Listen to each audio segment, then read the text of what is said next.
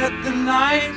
off, you'll get the chance to take the world apart and figure out how it works. Hello，大家好，您现在收听的是汤儿电台，小编聊汽车，我是汤姆啊。今天给大家聊一聊中美两国消费者购车的这种差异。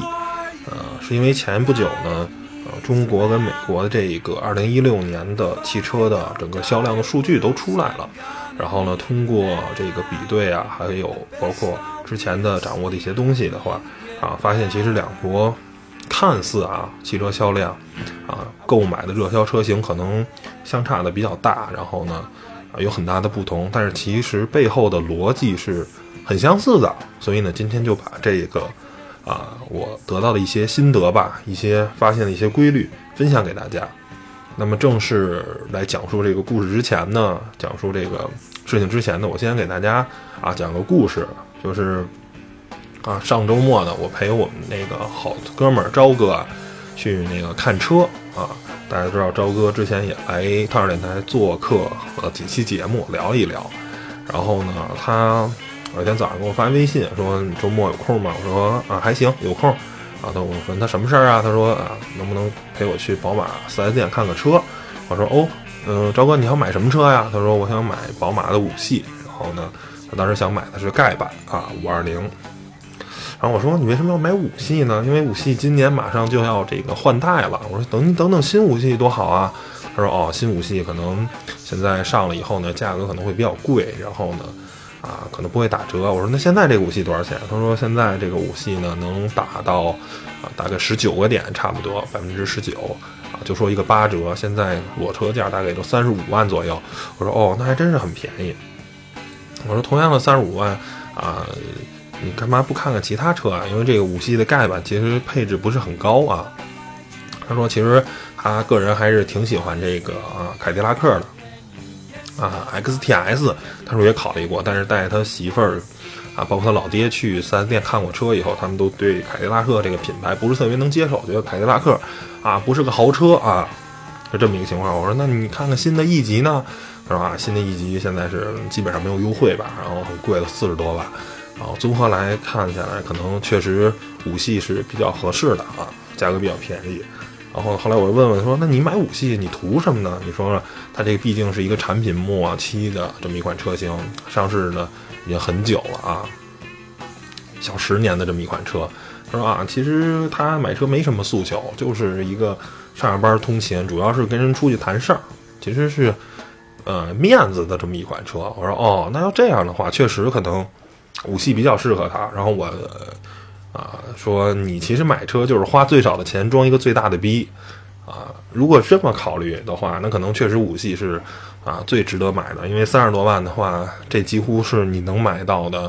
可能品牌附加值最高的一款车了。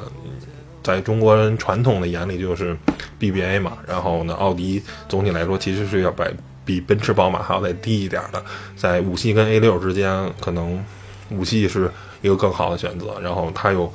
啊，就是一个上下班代步，它也对性能没有太多的追求。那，二点零 T 这个低功率的发动机也能满足它日常的这个需求，所以确实五系是一个最好的选择。而且，它这个车还是贷款买的，实际上三十五万的车首付百分之五十的话，可能十几万就能把这车开走啊。但是实际上最终算下来，我们算了一下，其实这个车真的不便宜啊，接近五十万，最终那辆车接近五十万。啊，这是为什么会多出这么多钱呢？首先，这个车你要交三万多的购置税，三万五的购置税，然后他那辆车是贷款买的，是三年，然后宝马每年的是五点八八还是五点九九，我忘了，一个贷款啊，最终这个三年的贷款算下来，贷款的利息是五万块钱啊，然后呢，这个你看俩加一块呢，就小十万块钱了，这车就接近四十五万块钱售价了。还有一个呢，就是说，因为宝马你给了你一个百分之二十的这么一个很百分之十九的这么一个折扣，所以呢，这个在这个宝泽行啊，北京西南三环的一个四 S 店，服务真的很次很次，但是折扣很高。然后呢，说连续三年的这个保险，它用的是人寿，呃，人寿还是人保我忘了。必须都得在他这儿保，然后每年的保费又是一万多块钱，这个加一块又小五万了，所以最后算完这辆车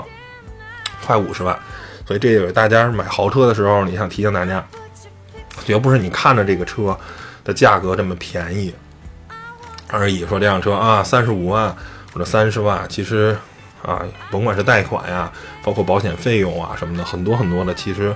啊，以后产生的费用，这个豪车跟嗯普通品牌的汽车还是差了很多的。那其实通过朝哥这个故事呢，我们也就知道啊，这是其实代表很多中国消费者的心理。而且我觉得朝哥是一个呃很聪明的消费者，他知道他自己想要什么。然后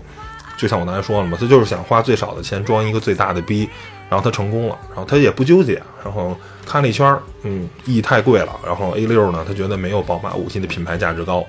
那然后呢，啊，叉 T S 虽然便宜，但是嗯。配置也很高，然后但是品牌溢价不够，然后家里人也不喜欢。那五系，即便它是一个有一些年头的车，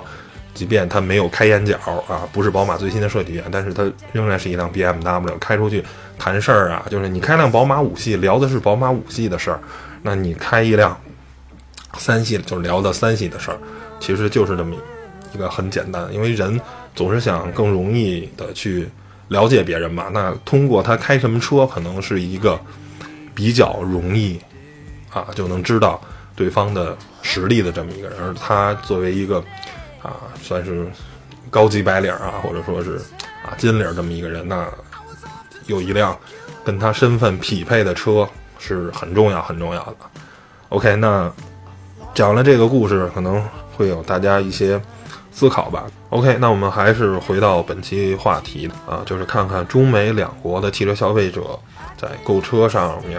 有什么不同跟相同点啊。咱们先来看看中国消费者去年都买了什么车啊？在轿车方面的前十名分别是朗逸、英朗、轩逸、捷达、速腾、桑塔纳、卡罗拉、福睿斯、朗动、帝豪。SUV 上呢是哈弗 H 六、传祺的 GS 四、宝骏五六零、昂科威、途观、CS 七五、瑞风 S 三。哈弗 H 二、本田 CR-V，还有日产奇骏。MPV 上呢是五菱宏光、宝骏七三零、维诺、威旺、欧尚、幻速 H 三、风光三三零、凌志、别克 GL 八，还有这是什么 S 五百？可能是景逸还是什么？我不太知道什么车啊，反正肯定不是奔驰啊。那咱们再看看啊，美国消费者都买了什么车呢？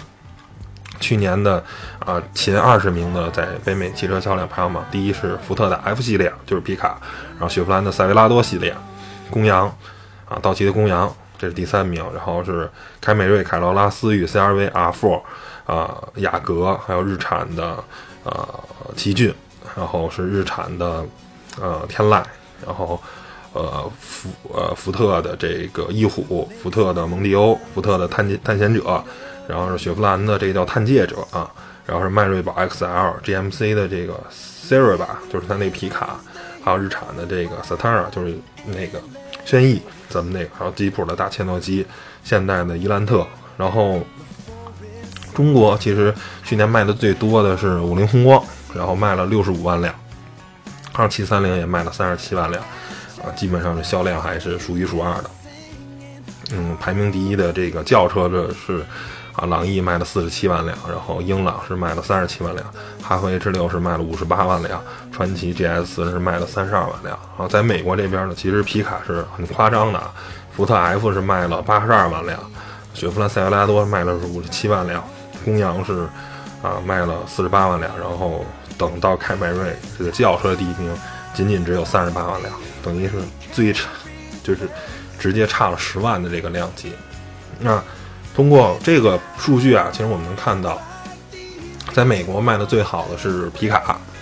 在中国卖的呃最好的呃是 SUV 啊，哈弗 H 六，还有那个五菱系列啊，五菱宏光。那其实五菱宏光跟皮卡有一个很相似的一个地方，虽然它们车型完全不一样。我们这个其实叫 MPV 啊，都是往上说，其实它就是个微面啊。啊，这个虽然车型上跟皮卡有巨大的差异，但是其实他们都是偏实用的车型。美国人啊，买皮卡它有很多很多的用途。首先啊，皮卡在美国卖的很便宜，然后最阳春版的、最盖版的两驱的啊，只要两万多美元美元。其实这个价格跟一辆高尔夫啊什么的，或者是跟一辆卡罗拉、凯美瑞，并没有差很多很多。然后呢，但是你就可以买一辆能特别实用的一个大皮卡。啊，美国呢又喜欢自驾游，是吧？包括农场工人，呃，这个需要干活什么的。其实皮卡是一个非常非常实用的车型，它能承担，既能承担普通家用轿车的一些功能啊，代步什么的这些都没问题。然后呢，它又能干很多很多的活儿，拉很多很多的东西。包括其实美国，尤其是除了纽约啊那些特别大的城市，很多城市其实你住是住在乡村的。然后呢？但是呢，可能一些超市啊什么的，是相相对来说叫 downtown 比较靠城里的地方。那你啊，一周可能才有时间一次去集中购物。那买一个大皮卡，然后后面拉上很多吃的啊什么的，拉上很多这个东西，其实是相对来说比较实用的车型。如果你只买一个小轿车，可能它的采购的能力是不够的。这也就是皮卡车型在美国啊之所以畅销的这个原因。那到了中国，其实同样是这样吧，因为现在。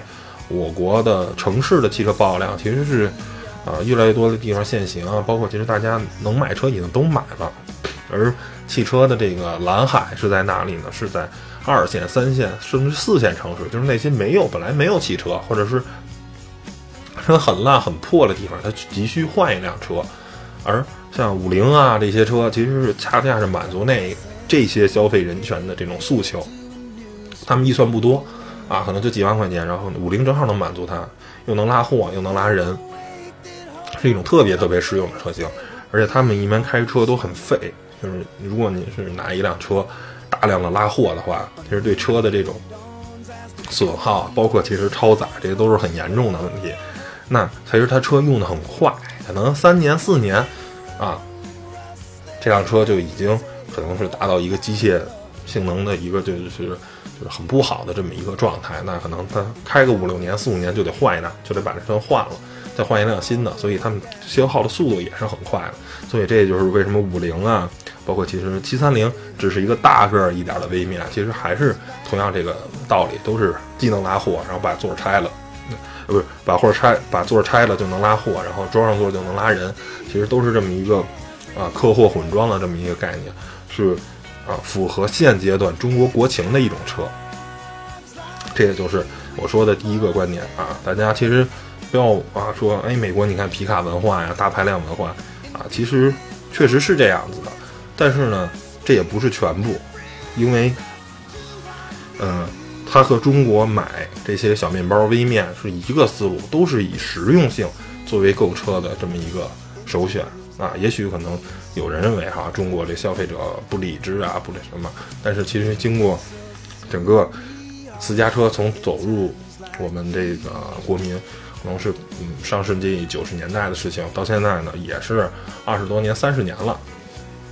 这么一个长时间，其实中国消费者已经变得变得越来越理性，变得越来越懂这个。啊，汽车，那我们确实在汽车文化上面是丧失的。但是中国人这么精明啊，中国人这么聪明，那其实他在买车上是很有自己一套的哲学。就像我在文呃，在这个节目刚开始讲的那个故事，就是朝哥。也许你可能觉得买一个盖版的宝马五系不是一个明智之选啊，不是一个好的选择。同价位呢，能买到更配置更高的，或者他应该买宝马的五二五啊，或者是啊其他的这五系的车型，或者是买奔驰 E。可能是更好的选择啊，因为宝马五系，你很理性认为它是产品周期的末期，叫买新不买旧，大家都会有这么一个想法。但是其实我就说了嘛，招科就是花最少的钱装最大的一个逼。那这时候在产品末期打八折的宝马五系，我觉得是最适合他的车了，没有比这辆车再适合他的了，对吧？其实它的是在它这套。价值观在他这套逻辑里，他是一个非常理性的消费者，啊，这是第一个。咱说，甭管是中国消费者还是美国消费者，其实同样都是追求实用性是第一，啊，美国有皮卡，中国有我们自己的小面文化啊，就什么啊，什么秋名山怎么走，一个五菱宏光的开着一个人，啊，留下你的车标什么的啊。演变成一个自己的很好玩的这种文化。然后第二个呢，其实中美两国的消费者同样是追求品牌，这个是没有区别的啊。首先，先给大家破一个这个谜，就是说很多人认为可能美国人啊，嗯，对豪车是另外一个理解啊。其实跟中国的消费者差不多。咱们先看，就是在二零一零六年的全年的，美国的豪车消费榜是没有的，现在没有数据，只有这个上半年的。然后上半年呢，是我给大家查一下啊，哎，呃，不要在这儿。上半年呢，然后是奔驰、宝马、雷克萨斯、奥迪、讴歌、凯迪拉克、英菲尼迪、林肯、路虎、沃尔沃，是这几个品牌。在中国呢，是奥迪。宝马、奔驰、捷豹、路虎、凯迪拉克、雷克萨斯、沃尔沃、保时捷、英菲尼迪、林肯，可能唯一除了差了保时捷以外，这两个品牌的榜其实是差不多的。包括啊，可能是稍微有些变化吧。雷克萨斯可能在美国更高一点，然后在中国更低一点啊，可能就是这么一个差别。两个榜其实是很像的，就是大家都觉得啊，美国人可能不认奥迪，其实不是这样。虽然奥迪在美国的销量没有在中国这么这么高，但是呢，奥迪还是排在凯迪拉克跟林肯啊这一两个非常传统的美国豪车品牌之前，所以美国人其实也是认德国这些品牌，啊是没有区别的。但是在家用车品牌呢，啊大家可以看到，在美国的这个排行榜里呢，大量的这个车都是日系车，就是前十名，除了那三大皮卡以外，前十名一水的全都是日系车。然后呢，后面这个十名基本上都被福特跟雪佛兰这两个品牌占据了。然后，呃，福特当然是一个全球都卖福特、高端卖林肯的这么一款车。但是其实雪佛兰在美国是一个就是挺美国的一个品牌啊，它是就是在中国的雪佛兰跟在美国的雪佛兰不是一种雪佛兰啊。其实在美国的雪佛兰有点儿，它就有很偏性能车的，像 Camaro 啊。或者也想很美国，像萨博班啊这种特别全尺寸的 SUV，是一个就是产品线很丰富，然后是绝不比别克差的一个品牌。但是在中国呢，雪佛兰被打造了一个别克的备胎，别克是面向终端消费者，就是。是整个面对这种白领阶级的这么一个车啊，被打造成一种啊比普通的国民品牌、比普通的品牌稍微高半档的这么一种概念。而雪佛兰呢，主打这个中低端市场，然后呢，两个同平台车出来呢，甭管是配置还是价格都会有所差距。但是在美国啊，我们就没有看到别克这个品牌的车啊。其实从这儿也能看出来，其实大家都是认品牌。中国可能比较认大众，是吧？啊，或者比比较认欧系品牌，啊，而美国人呢，可能是比较认日系品牌，啊。那日系品牌的车啊，好处那是不言而喻的，就是首先就是产品的可靠性，包括日常的维修保养也是很便宜的。所以呢，因为在美国其实没有这种啊四 S 店的这种。这种概念很多时候三 S 店就可能是一个经销商，这叫什么 dealer 啊，他是负责卖车，但不负责修车，你还得再找地儿。而包括啊，汽车一旦出了质保的话，美国这个人工很贵，其实你修车是很贵的。所以呢，选择这种比较品牌可靠的，或者说是什么有终身质保的，就是韩国车，其实在美国卖的也不错。就是它背后就是这么一个逻辑啊，就是我会选择比较可靠的车，因为呃，在美国其实品牌。也没有你想象中的豪车那么大，因为你想在一个国家，比如在一个国家，Q7 只卖五万美元，是吧？Q7 啊、凯宴啊这些车就卖五万美元，那它甚至还它这个盖它最低配的凯宴还没有最高配的那些雪佛兰的皮卡贵。这么样的一个国家，那你你说你开一辆凯宴，其实也没让人觉得怎么样。在中国最便宜最便宜的凯宴七八十、八九十是这样的，然后最贵最贵的。啊，F 幺五零的顶到顶到天儿的话，也就是六十多万，叫什么国王牧场版还是叫什么，或者叫 Limited 版吧，也就是六十多万、七十多万这个样子。然后呢，是是整个价格是倒挂的。而在美国的话，雪佛兰 F 幺零，呃，不是雪佛说错了，福特 F 幺五零的皮卡，如果是最高配最高配，可能要卖到六六七万美元，差不多这个样子。然后呢，就是最盖版的凯宴才卖五万美元。啊，其实就是两国对品牌的意义意念是不一样的。中国哈，我认德国车，我不买日本车，我不买韩国车，我买美美美系车，然后可能买个啊欧宝什么的，或者是那些啊，或者是什么凯越啊什么的这些啊，跟美国其实半毛钱关系都没有的车。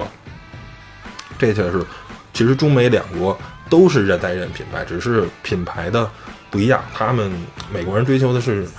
啊，这个品牌可靠，然后呢，我买时候很省心。中国呢，哎，我得有面子啊，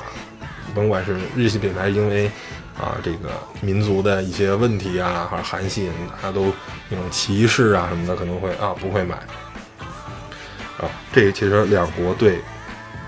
自己的这个。品牌的这种认可是不一样的。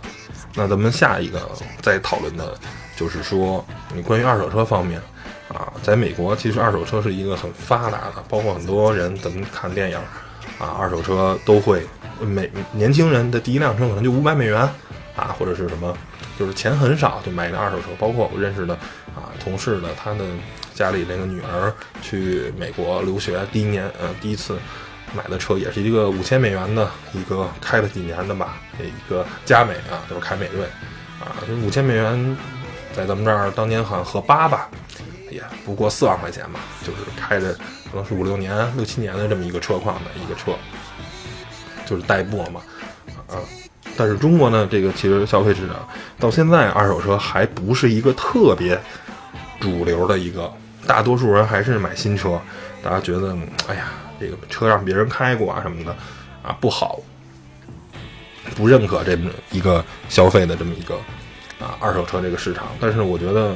慢慢的吧，不要着急。而且中国因为汽车从零八年开始是进入一个井喷式的发展，到现在二零一七年九年了，马上就十年了。那这个二手车市场的增量也是不断的在增加，这些所有的新车的消费的车型都能成。沉淀成二手车，这些车都可以填充到二手车市场里。那当人们有换车的这种需求的时候，二手车是可以选择的，因为你可能只花十几万、二十几万就可以买一个豪华品牌了，是吧？或者说是啊，这辆车只有几千公里，然后呢，我就能省下购置税，啊，能省下，还能在原车上再打个九五折、九折，是吧？这辆车可能在别的地方都买不到车啊，没有合适的这个那个的。很多很多的东西，但是二手车市场你会有很多很多的选择，包括现在国家也开始在慢慢开放二手车市场，啊，包括这个排放标准啊，可以什么异地啊过户，就是可以去去过户到其他地方的，没有那么多啊本地限制什么的。我觉得二手车市场未来在中国是一个啊蓝海，因为原来为什么二手车不行，就是我们的汽车汽车的量不够大，因为没有那么多车去填充到二手车市场。因为你同样也就没有二手这个市场的一个基础了，就就像当年手机，当年大哥大时代时候，那可能一万个人里、一百个人里才有人一个人有手机，那你那时候你二手手机同样也是一个根本就不可能想象的事情嘛。但是现在这种配件啊什么的啊，这种市场其实是很大很大的。那为什么？就是因为中国每个人都有一部手机，他不要了的话，他可以选择把手机给卖了，是吧？这时候市场就有可能有一个最基础的这么一个基数，啊，这也就是说中美两国在二手车方面的一个差异。还有两个我想说的，啊，就是说涡轮增压这块儿，啊，这是一个老生常谈的话题，就是现在在越来越多的这种美真正的在美国市场也在销售的车，比如 2.3T 的野马，啊，包括 3.5T 的猛禽，啊，包括本身2018款的。阿，福特的 F 幺五零皮卡也换上了低功率版本的 3.5T 的引擎，就是有在越来越多的美国销售的车也在使用涡轮增压发动机，这是一种全球化的趋势，这是不可逆的。为什么？就是因为欧洲跟中国这两个全世界第一大跟第三大的汽车市场都在按排量去收这个汽车的税费。那美国虽然不按排量收，但是呢？我没有一就是没有一家车企会为两个市场单独研究发动机，就是为美国市场研究一套发动机，为中国市场再研究一套发动机，这个东西没有必要。那因为除了美国以外，大多数还有中东地区，大多数国家都是按排量汽车排量来征税的。那我为了避税，合理的避税，让车卖得更便宜，那我肯定就是玩命的开始研究小排量的涡轮增压发动机。在美国刚开始涡轮增压发动机不普及，其实就是一个这个车辆加速性的问题，因为在美国从匝道开到高速这段路是要求在多长时间内必须达到一个速度，那这时候大排量自吸的这种车的加速的啊潜力能力是比较重要的，所以呢。就是涡轮增压这个技术也没有在普及，而且它美国又没有排量税，那为什么不选择了更简单、更可靠的大大排量自然吸气发动机呢？是吧？美国那个修车又贵，但是呢，在全球现在整个这种市场的变化的这么一个大前提下，那无一例外，涡轮增压是唯一的一个选择啊！包括未来的电动啊、混动啊什么的这些，这些新的技术是未来的。啊，唯一的选择。那美国呢？市场也只能慢慢慢慢的随着你们往换上涡轮增压发动机，因为汽车发动机对于一个主机厂来说是啊非常非常重要的，因为它是少数是自己研发的。其实车辆很多现在大家都是组装，变速箱都可能不是我自己的，车身跟发动机啊这些东西，绝大多数都是啊厂商自己，当然也有共享发动机技术啊等等这种。这种啊例子，比如说日产的那个英菲尼迪啊，用英菲尼迪 Q 五零用奔驰的发动机啊，包括奔驰可能会用日产的一些小排量发动机啊，大家技术共享，这是可能的。最后一个就是说啊，要说的就是这个在新技术啊一些方面的应用，就是当然这些可能都是主要是聊的美国，很多人认为啊，美国的三大汽车厂商现在都是落寞了啊，完蛋了啊。甭管是也干不过丰田，也干不过大众，是吧？干不过这些日系跟啊德国这些汽车品牌。但是我并不认为，在未来的十年、二十年，我觉得全世界的汽车制造还会重回美国。为什么呢？就是美国有两家公司，一个是特斯拉，它是它也许造的它的车可能是并不那么尽善尽美啊，可能还有很多很多问题，但是它现在是全世界唯一一个。把电动车造的和我们的普通汽油车最接近的一个厂商，那其他的汽油再反观一下我们在中国销售的，是吧？甭管是什么知豆，甭管是北汽，或者说是再稍微高端一点的腾势，这些汽车无一例外跟特斯拉都是还有巨大的差距。那特斯拉在全球所有的电动车的车企中，它是遥遥领先的，可能就像。有人说，美国未来的汽车城绝对不是底底特律，底特律已经完蛋了，三大汽车厂商完蛋了，但是可能会在硅谷，因为有特斯拉，还有另一家企业就是谷歌，谷歌的无人驾驶技术也是这个独步天下的，现在也除了它以外，也没有任何一个啊科技公司拥拥有那么多经验，然后呢，它的那个自动驾驶汽车已经在我在洛杉矶已经不知道开了多少个小时了，啊。累积了数万、数十万公里的这种这个积累的数据，然后它也是现在全世界最有自动驾驶汽车最牛的。所以我说，嗯，在新技术汽车上，我更好更看好这两家企业，而不看好那些或者说是中国的，比如阿里巴巴或者百度。或者是就甭管全世界所有科技企业在做汽车，我更看好它。为什么？因为它是一个后来者，它没有包袱。这就是好比，如果你大众做新能源汽车，因为你本身有很多的传统的汽车部门，你要去平衡各方向利益。传统车企呢所做的这些车型，这些新能源新技术车型，它有时候是妥协的结果。因为对于这些科技公司来说，它做汽车是破釜沉舟，它是一个。完全全新的品牌，完全全新的这一个产品，我没有任何的顾虑，我成就是成，不成就是不成，我只有把东西做到我百分之百，我才有活的出路，不然的话，我就什么都不是。而对于一个传统的车企呢，我还有我传统的汽车部门，然后又有新能源，首先我不能拿出公司百分之百的资源去。放到这里面啊，我们有一百个工程师团队，我可能调到三十个、五十个去研发新能源啊，去南研发新科技汽车，研发未来汽车，还有百还有三十个、五十个工程师，我要重新负责我们的传统汽车业务部门，因为这些东西是能给我带来利润的。没有这些部门带来利润，我没办法去养这个新的新技术、新能源汽车或者自动驾驶汽车这些技术，